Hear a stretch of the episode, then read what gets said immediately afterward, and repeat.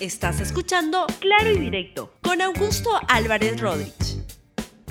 Bienvenidos a Claro y Directo, un programa de RTV. Hoy vamos a conversar sobre si requiere un cambio de gabinete o no. Vamos con los temas del día de hoy. Como les dije, vamos a conversar sobre si se requiere o no, en opinión de este modesto programa, un cambio de gabinete, un ajuste ministerial, ahora que han cambiado un poco las cosas. Pero antes vamos con el tema estrictamente del momento y es el proceso que se le está siguiendo en este momento para evaluar si es que se requiere una prisión preventiva, como ha pedido la Fiscalía, para Luis Castañeda Locio, José Luna Galvez y la ex asesora del municipio de Lima, la señora Giselle Segarra. Vamos directamente a, primero les voy a recordar por qué, porque lo que se le está acusando al señor Castañeda Locio es en esencia de haber este, recibido 480 mil dólares provenientes de eh, las empresas, la empresa OAS. Eso es lo, que, lo cual lo están este, investigando y la fiscalía ha dicho que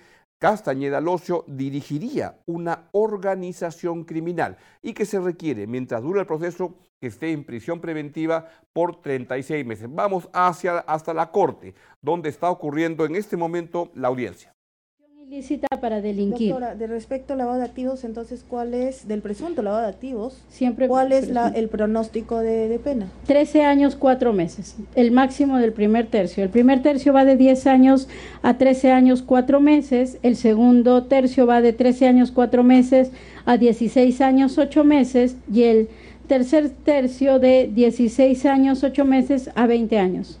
Está ubicado dentro del primer tercio. Y aquí solo encuentra atenuante. Eh, sí, porque la modalidad ya es agravada.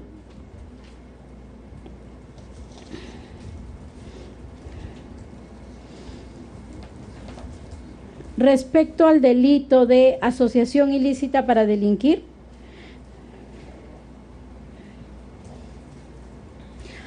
al entender del Ministerio Público, primero para en los que se ubica el, el, los tercios en los que se divide la pena posible como pena abstracta son de 8 a 15 años. Primer tercio de 8 años a 10 años 4 meses, segundo tercio de 10 años 4 meses a 12 años 8 meses y tercer tercio de 12 años 8 meses a 15 años.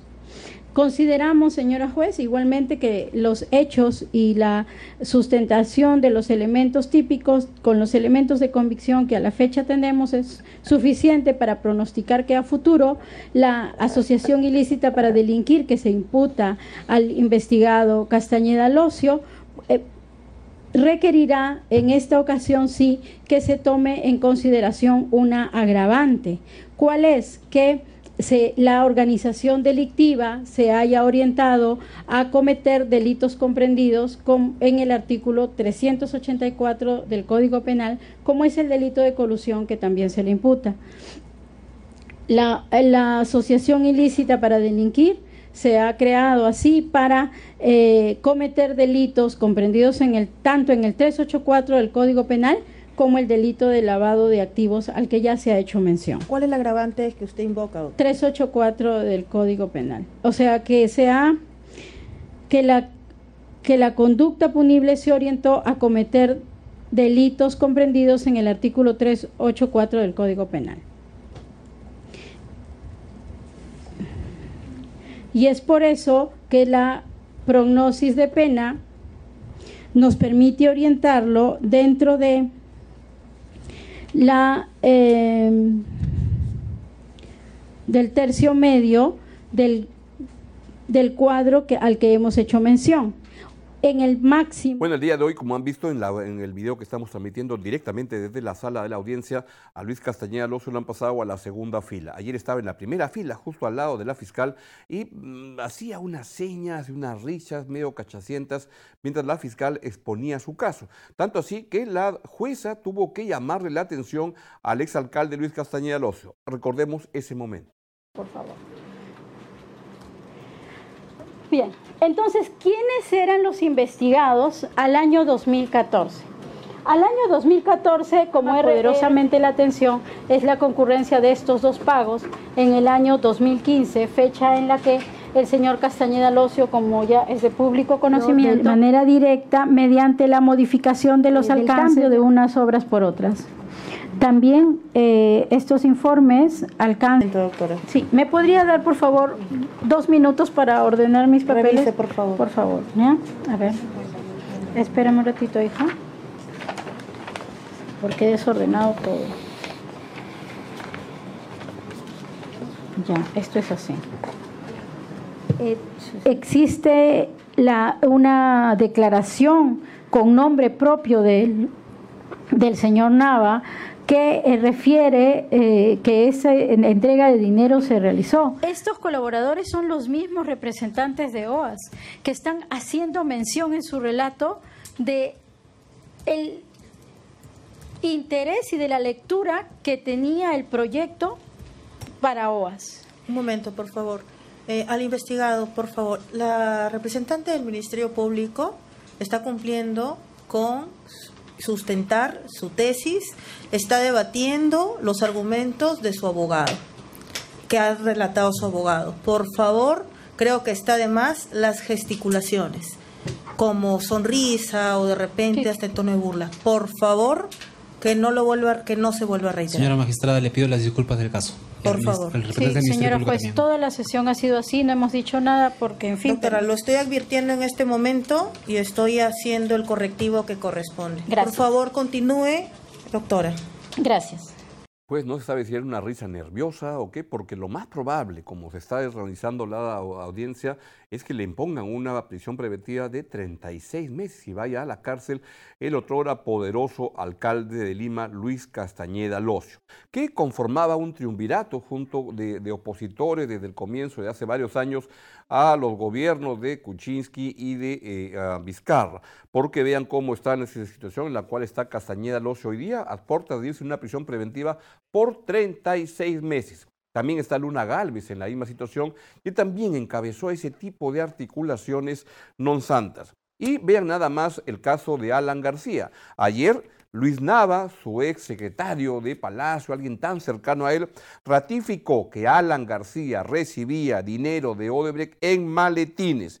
Eso fue durante la ah, investigación, la, el, careo o la, el interrogatorio del fiscal José Domingo Pérez. Le hizo un ah, interrogatorio por cuatro horas a Luis Nava Guiber, que era el hombre de total confianza del expresidente Alan García, para esclarecer los aportes que Odebrecht le daba al APRA. Y ahí lo que dijo el señor Es que fue bastante explícito y muy preciso en señalar las formas en que le entregaban el dinero al finado expresidente Alan García en maletines, así era la cosa. Y Keiko Fujimori también ya está en prisión preventiva por segunda vez por 15 meses, donde acabaron los que conformaban esta alianza tan poderosa que existía hasta no hace mucho. Vamos al otro tema, el caso del presidente Martín Vizcarra, que ayer decidió su cuarto relevo ministerial desde que no hay Congreso de la República, desde el 30 de septiembre. Y se trata de el eh, ahora ex ministro de ah, Energía y Minas, el señor Liu.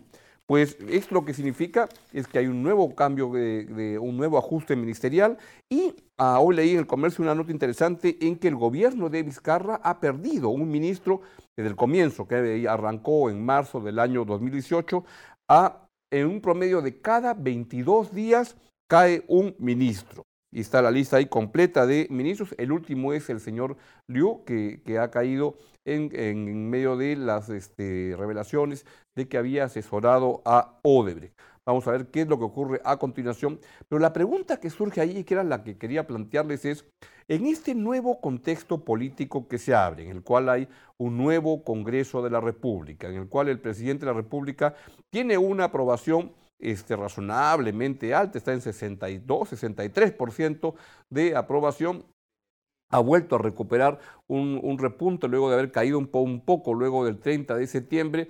Y la pregunta es, ¿para qué quiere usar el presidente Vizcarra este año y medio casi que le falta en el poder? pues una posibilidad es simplemente para este, enfriar las cosas y seguir durando hasta entonces, u otra es un ajuste más fuerte para darle un impulso a la reactivación económica a sacar proyectos de inversión y este, generar más empleo y combatir la inseguridad ciudadana. ¿Requiere el presidente de la República un nuevo equipo ministerial para esta nueva etapa? Yo pensaría que sí, que es un momento en el cual algunos ajustes le vendrían bien al gobierno para ordenar mejor y afiatar mejor las líneas gubernamentales en varios aspectos. Sospecho que eso no es lo que va a ocurrir, que el presidente se va a ir manejando con el mismo equipo ministerial y que es un gobierno que lo que va a buscar es reactivar donde se pueda, pero que no va a correr el menor riesgo de perder aprobación si es que algún tipo de decisión puede en el corto plazo generarle alguna mella en su popularidad.